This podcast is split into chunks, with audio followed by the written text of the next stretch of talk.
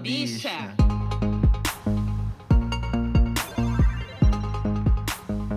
Bem-vindos, ouvintes do Boa Bicha Roraima. Nessa semana nós temos duas convidadas muito mais do que especiais. É um assunto que precisa ser falado, que não é comentado no Jornal da Manhã. E você está ouvindo exclusivamente aqui no Boa Bicha Roraima, não é, Julie? Exato, gente. É, a gente não tinha trabalhado, falado sobre essa pauta antes de pessoas imigrantes LGBTs.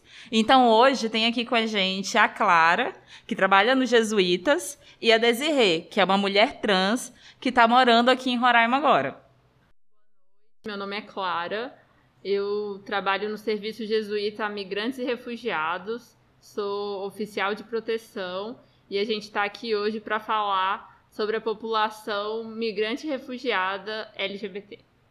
Eh, mi nombre es Desiree, mujer trans, venezolana, nacida en un pueblo muy bonito, San Fernando de Apure. Estoy en Brasil hace tres años, buscando un mejor futuro, ¿no? Aquí, bueno, me dedico de día, eh, cabeleleira, todo lo que se conteste con la mujer, con la belleza. Me encanta ajudar as crianças a aprender. Tá vendo, Julie? A gente tá ficando internacional. Então, gente, por que, que elas vieram para cá? A Clara faz parte de alguns projetos dos jesuítas que envolvem pessoas LGBTs. E a Desirê fez parte desse projeto. Então a gente vai agora descobrir o que, que é esse projeto, como ele aconteceu e como a Desirê chegou até ele. Clara, pode contar pra gente um pouco do projeto, de como ele acontece? Então, no serviço jesuíta, a gente trabalha com a população migrante refugiada, né? E ano passado a gente fez um trabalho, um projeto chamado Transformando Vidas. E uma das propostas era trabalhar sobre os direitos da população trans, fortalecimento dessa comunidade é, de mulheres trans migrantes aqui no Brasil e trabalhar questões de autoestima, é, capacitação profissional, inclusão laboral, porque a gente sabe que, assim como para as mulheres é, trans brasileiras, a inclusão no mercado de trabalho é um grande desafio, isso se torna um desafio ainda maior quando você é uma mulher trans migrante. Então esse projeto teve um alcance muito bom entre as pessoas trans, né? E alcançou a Desirê. Como foi, Desirê, que você ficou sabendo desse projeto? Aconteceu um dia que fui à igreja lá jesuíta para para precisar de ajuda de proteção. Pode começar porque... de novo, desculpa. Não, Ia ficar tão linda a participação do gatinho. Não, vai derrubar o microfone. Desculpa, Desirê. Perdão, pode ir. Aconteceu um dia que eu fui a pedir ajuda à, à igreja lá jesuíta e fui muito bem atendida, muito bem tratada. Foi em esse tempo eu tinha um pequeno problema com uma pessoa que me mandava na rua trabalhar, então me disseram que buscara ajuda. Com de saúde, eles me encaminaram com umas pessoas, me ajudaram com uma questão de minha saúde, né? Depois, eh, eles ficaram com meu telefone e me seguiram ajudando, fui conhecendo mais gente. Aí, quando mais fiquei na rua, fui conhecendo mais trans. E me disse amiga de todas. Então, eh, a Verônica, ela me localizou de novo e começou este projeto, né? E assim foi que fui reunindo todas as trans y comenzamos a las reuniones de Proyecto Transformando Vida. Esta experiencia, todas juntas, fue muy buena porque logré escuchar cada problema de cada una, cada historia, que a pesar de que las conocía, no sabía lo que acontecía con todas ellas. Entonces conocí más a cada una de unas trans, sabía cuál era la situación de cada una de ellas. Es triste escuchar cada historia de cada una. Ahí a Verónica y la gente de Jesuíta ficou ajudando muchas de estas personas LGBT com comida, aluga, situação de saúde. Foi muito bom. É muito bom assim a gente ouvir porque é, são necessidades emergenciais, né, que vocês têm. De alguma forma, não tem como a gente fugir disso. Que essas necessidades de comer, de ter onde estar e poder conhecer outras pessoas que compartilham da mesma realidade que você para poder construir essa força, né, entre as mulheres trans, assim. Que muitas vezes acaba sendo vista de algumas formas como rivalidades, etc., e ter esse momento, né, de acolhimento uma com a outra e ter essa, é, esse, esse espaço que tá preocupado que você precisa não só comer, mas morar e também trabalhar, porque isso faz parte, né, da necessidade de vocês, pessoa, de toda pessoa, qualquer pessoa, seja migrante ou não. E mostra também que como é importante a organização de qualquer grupo de pessoas que precisa de algum tipo de assistência. Você foi lá, reuniu com outras pessoas que estavam na mesma situação que você, e com isso você conseguiu levar oportunidades para todas elas, você conseguiu causar um impacto no, naquele espaço. E é isso que nós, pessoas LGBT, precisamos fazer. Nós precisamos nos unir. Nós temos direitos. Nós temos que reivindicar esses direitos. E precisamos nos unir. Muita gente não sabe que esses direitos existem e grupos como os jesuítas e outras organizações que trabalham com o público LGBT conseguem atender essas demandas, porque eles querem atender essas demandas, mas eles precisam também de uma organização. O movimento que a Desirê fez fez a união desses dois espaços, de pessoas que precisam de, de ajuda e pessoas que estão ali é, oferecendo essa ajuda de alguma forma. Porque o que, que acontece? A falta de informação faz com que a gente não encontre os direitos ou não busque os nossos direitos. E aí esses caminhos se traçando, essas associações se encontrando. Não que a Desirê tenha feito uma associação, mas de alguma forma ela fez um movimento que deveria existir já deveria estar tá pronto. E ela foi lá essa pessoa movimentadora para isso, assim, impulsionadora, né? E a gente também não teria conseguido fazer isso sem o apoio de outros parceiros que já estão aqui no movimento, na luta, em Roraima há mais tempo. Até foi uma das organizações que apoiou a gente na mobilização das mulheres trans, né? E acho que essa troca é muito rica para ambas organizações, né? Porque as organizações que trabalham com migrantes e refugiados também precisam saber sobre os direitos da população LGBT. Assim como as organizações que trabalham com a população LGBT também precisam saber dos direitos das pessoas migrantes e refugiados, justamente porque as pessoas não são só migrantes ou só LGBTs, né? E para a gente poder se fortalecer, para as pessoas poderem se fortalecer enquanto comunidade, para a gente poder realmente apoiar eu acho que é exatamente o ponto que você trouxe. Quanto mais informação, melhor, né? E a gente vê como é um desafio, é, assim como é um desafio para as pessoas trans no Brasil ter o seu nome social reconhecido nos documentos brasileiros, para a população trans, migrante refugiada, também é um desafio ter a sua identidade de gênero e o seu nome reconhecido na sua documentação, né? Então também aí a importância de que todos os trabalhadores humanitários também sejam sensibilizados para a causa LGBT. As pessoas aqui em Roraima têm muita dúvida sobre como reivindicar seus nomes sociais. Então, mas como é para a pessoa refugiada e imigrante? Como ela pode reivindicar seu nome social?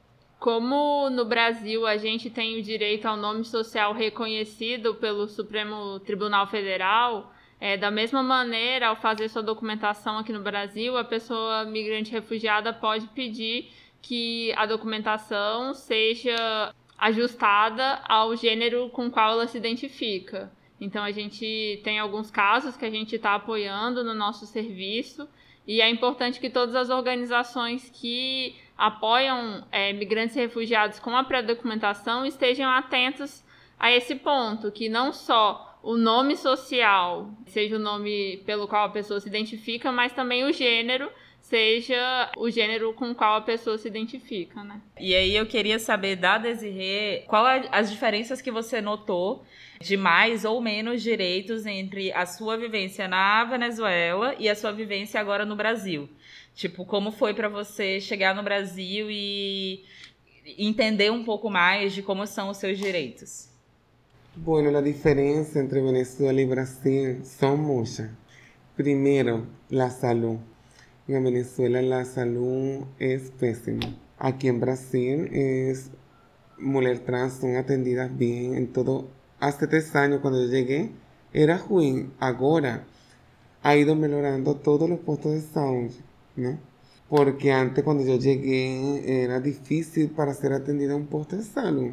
Fue pasando el tiempo y ahora todo es menor. Cualquier persona LGBT llega a cualquier puesto de salud y es atendida rápido. Porque yo fui hace poco al puesto de 13 de septiembre y fui atendida bien. Rapidinho. rapidinho, quedé doida.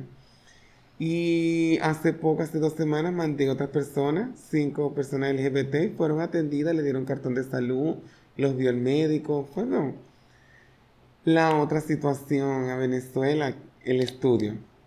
El estudio, no podemos estudiar. Yo llegué hasta el primer año por causa de mi cabello, de que me gustaba eh, usar batón y me expulsaron del colegio dos veces. Entonces aquí llegué y en el abrigo donde estoy me falaron de estudiar jóvenes adultos, algo así. Y yo fiqué muy alegre. Con la respecto del nombre social, también es algo legal aquí y en Venezuela no. Uno tiene que ser tratada, por lo menos yo iba para una reunión o algo, Jesús Alexander. Y yo me paraba con vergüenza y pero para adelante, ¿no? Aquí me llaman Desire de Jesús y yo, ay, fico tan alegre, estoy llamada así, ¿no? Y de lo otro, bueno, ayudas, solo la ayuda del gobierno la recibimos si tenemos el nombre normal de nacimiento. Si nos ponemos nombre, no recibimos nada. En otras partes que voy a llegar yo vestida como Trump, pedir una ayuda económica o algo, no, nunca. Aquí uno pide ayuda en cualquier lado. Puede ser que tarde, ¿no? Pero siempre la dan, siendo uno trans e todo. O sea, muito legal.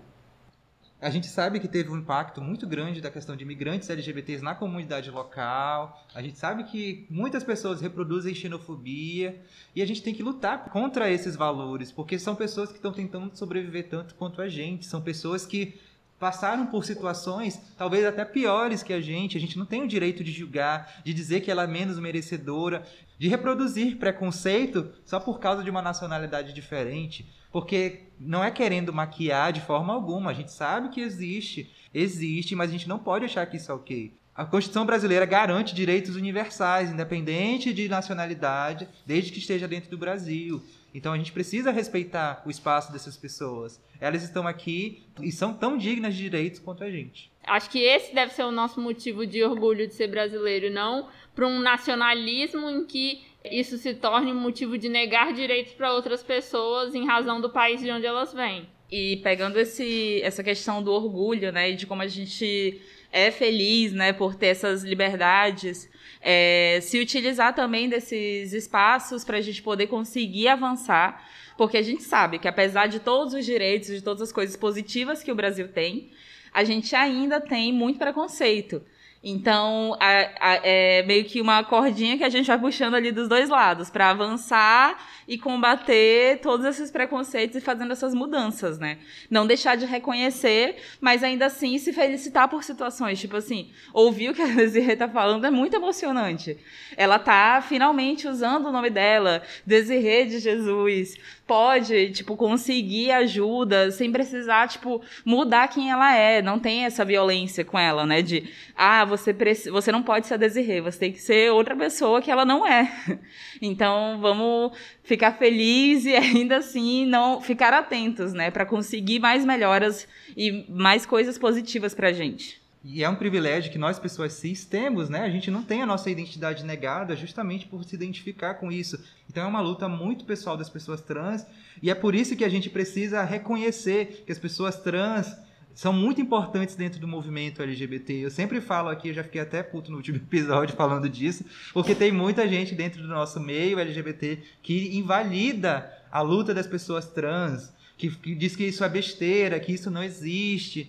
Então a gente precisa sempre reforçar que as pessoas trans estão aí dando a cara a tapa, são elas que são que sofrem mais dentro do nosso movimento, principalmente aqui em Roraima, que nós temos uma sociedade muito conservadora e a gente tem que sempre reconhecer que a luta dessas pessoas é muito maior. É uma luta para ser reconhecida, é uma luta pela existência delas. Então é uma coisa que, que a Daisy reconhece e ela nem precisa falar, porque ela sente isso todo dia.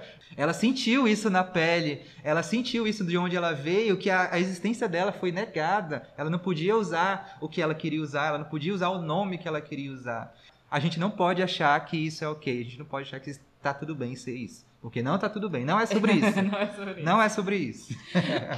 Diante disso tudo, eu acho que a gente pode também falar sobre não só essas diferenças, né, de Brasil, mas até tipo para você, como foi a participação do pro, no programa dos jesuítas, no Transformando Vidas, e como tem sido agora o pós, né? Como foi para você encontrar esse espaço? Como é que era o, o processo do, do projeto para você que estava lá participando?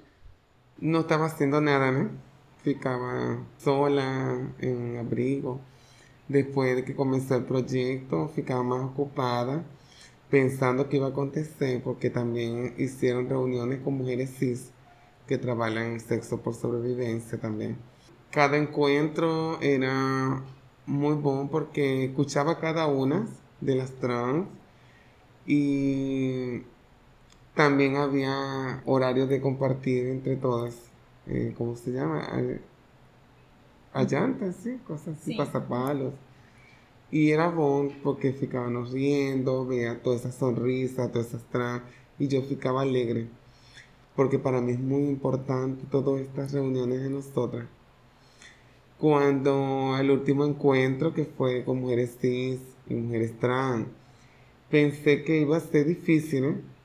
Porque a veces las mujeres cis no gustan de las mujeres trans, porque trabajamos de noche también y ficamos, fican a veces por brigas, por clientes, y pensé que estando juntos iban a ficar. No, fue más legal porque también estas mujeres sufren también violencia, mucho peligro en la rúa. Y para mí fue otra experiencia porque yo no hablaba con ellas. Y solamente escucharla fue triste porque ellas hacen todo lo que hacen en la rúa por sus hijos, porque unas son madres y es difícil, otras están grávidas. Y para mí fue más bonito escuchar todas estas historias también. Fue muy legal.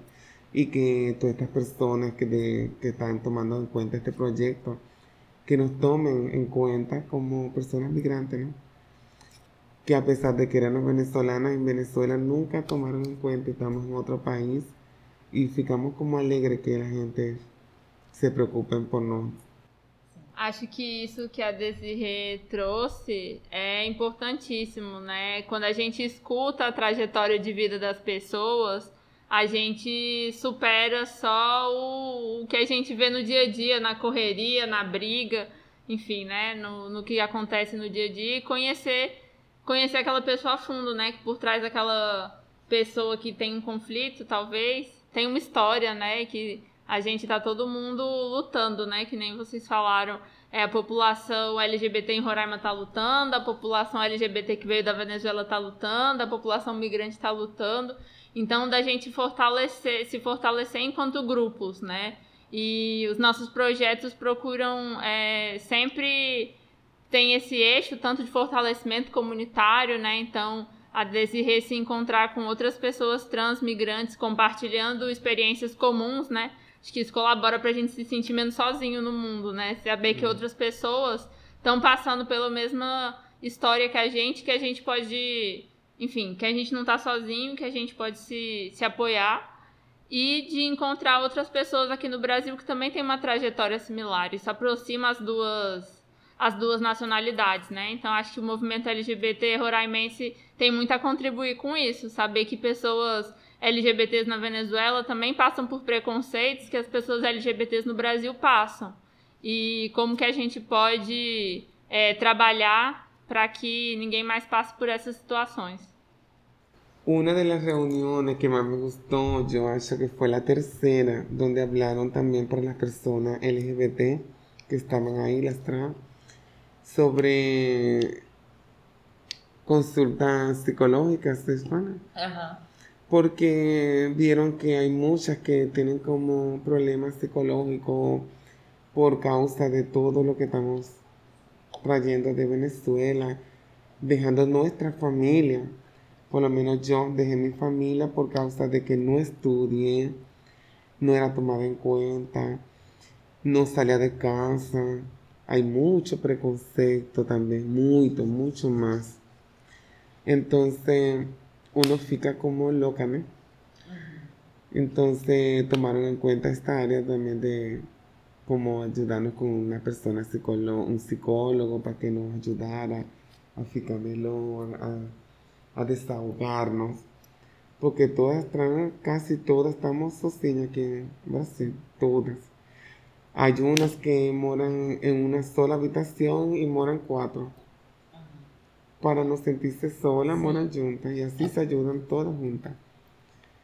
Entonces, eso me gustó mucho también. É, esse, esse, atendimento psicológico ele é muito importante para qualquer pessoa e principalmente para uma pessoa que está nessa situação de imigrante, é, sendo uma pessoa trans, né? Porque existe essa transformação de é, quem eu era lá e como eu podia me comportar, é, como na verdade, reformulando, não poderia me comportar, é, como eu não poderia ser eu. E chegar aqui porque, óbvio, se essa pessoa que sofreu é, de alguma forma essas violências de não poder assumir sua identidade, ser quem é, ela vem, ela carrega uma bagagem. Então, não tem como você chegar e tipo, ah, ótimo, no Brasil eu posso usar meu nome, mas e aí, cadê a bagagem que eu trouxe? Que, como é que eu trato isso, né? Ela provavelmente é uma pessoa que chegou aqui sozinha. Então, é, uma coisa que a Clara falou e a Desirê também já falou aqui é a importância de ter uma comunicação de fato humanitária, né?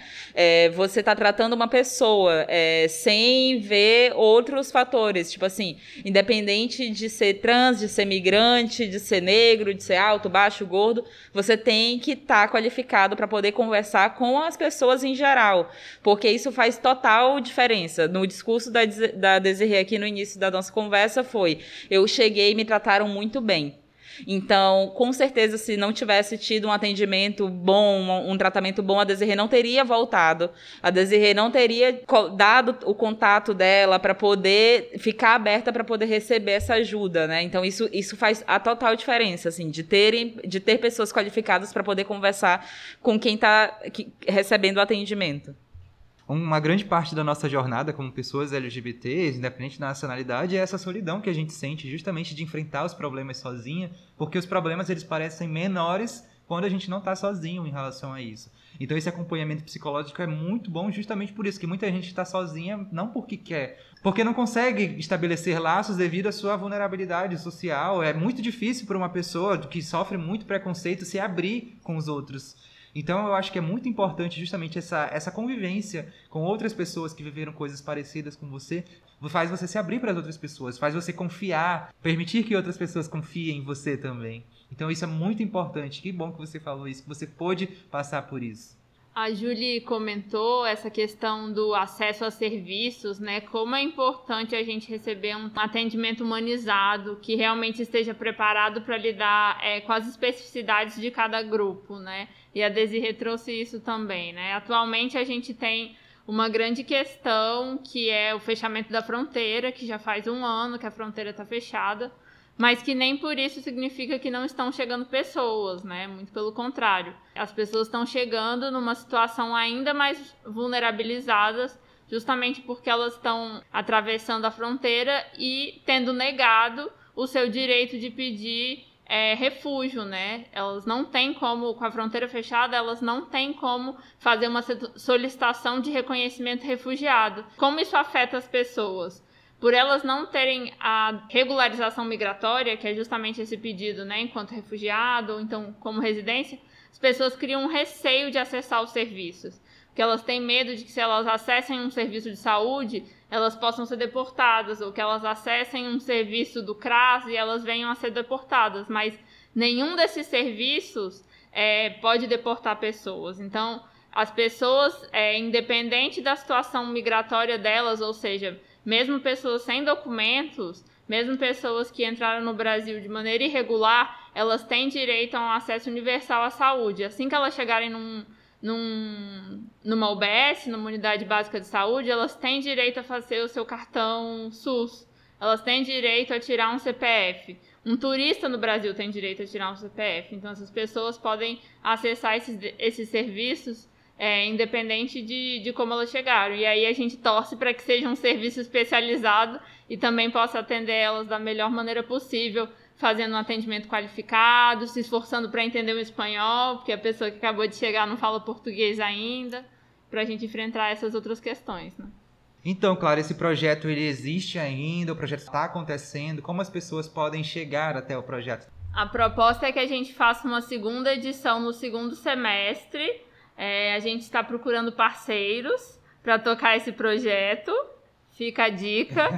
e, e se tudo der certo no segundo semestre, a gente vai tocar uma segunda edição dele sim. Foi eh, tomando em conta as mulheres trans brasileiras, venezolanas, de refugiada e também de la rua.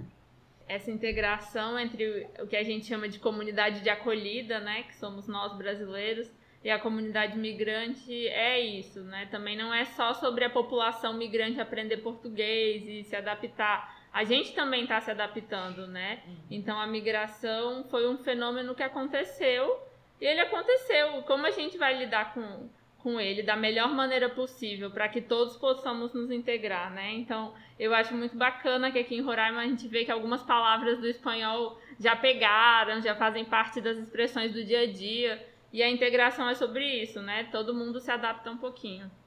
Aqui é, em Roraima a gente sente todos os dias, né? E a importância de não ver só a negatividade da imigração e conseguir exaltar toda essa potência cultural, essa potência de.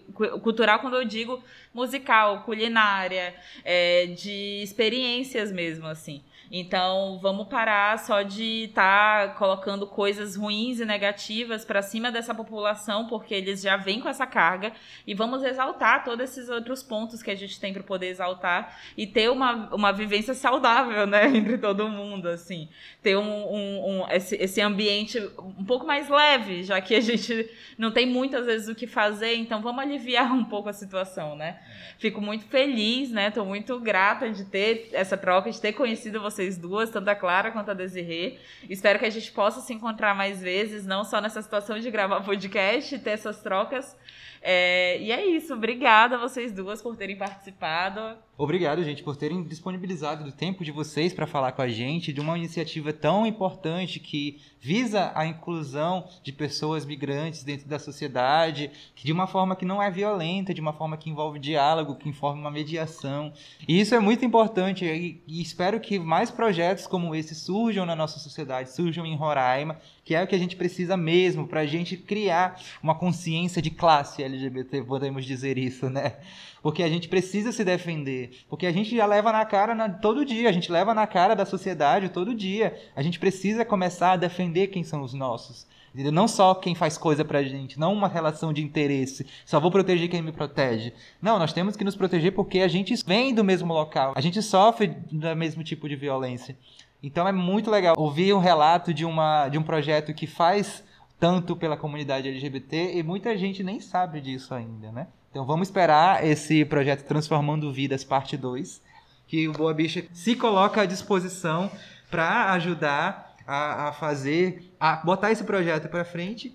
E é isso, amigas, muito obrigado. E esse encontro acontece, esse encontro né, da gente, acontece numa data muito importante, tanto para migrantes e refugiados quanto para o movimento LGBT, né? Dia 20 de junho é o Dia Internacional do Refugiado, então é muito importante isso que a gente está fazendo, né? Essa troca. É um momento muito importante de visibilidade para a questão do refúgio. Essas pessoas, né, elas, os refugiados saíram do seu, do seu país. O caso da Venezuela, né, é um país que o Brasil reconheceu que tem uma grave situação generalizada de violação de direitos humanos, né, e a gente precisa que o Brasil reconheça o direito dessas pessoas terem direito a fazer seus pedidos de refúgio, né? E também, ao mesmo tempo, a gente está em junho, que é o mês da visibilidade LGBT. Então, nada melhor do que a gente juntar essas duas causas, né?